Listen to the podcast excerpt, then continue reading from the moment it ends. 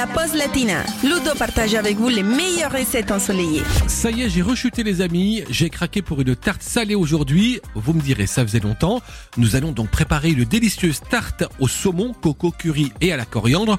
Vous m'en direz des nouvelles. Alors, pour cette belle tarte pour 6 personnes, nous avons besoin de une pâte brisée, 600 g de filet de saumon sans la peau, 20 centilitres de crème de coco, 2 œufs, un bouquet de coriandre, une cuillère à café de poudre de curry, 30 g de farine, 10 g de beurre pour le moule, du sel et du poivre. Et on attaque la préparation, vous allez voir, c'est très simple. Pour commencer, vous rincez et séchez la coriandre et vous les feuillez.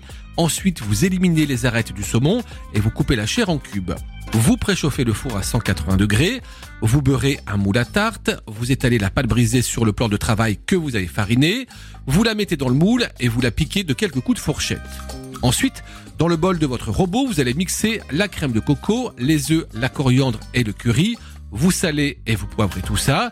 Et puis, dernière étape, vous allez poser les morceaux de saumon sur la pâte, puis verser la préparation par-dessus, enfourner pour environ 40 minutes et servir chaud, tiède ou froid avec par exemple une petite salade de mâche ou de roquette en accompagnement pour le petit goût piquant.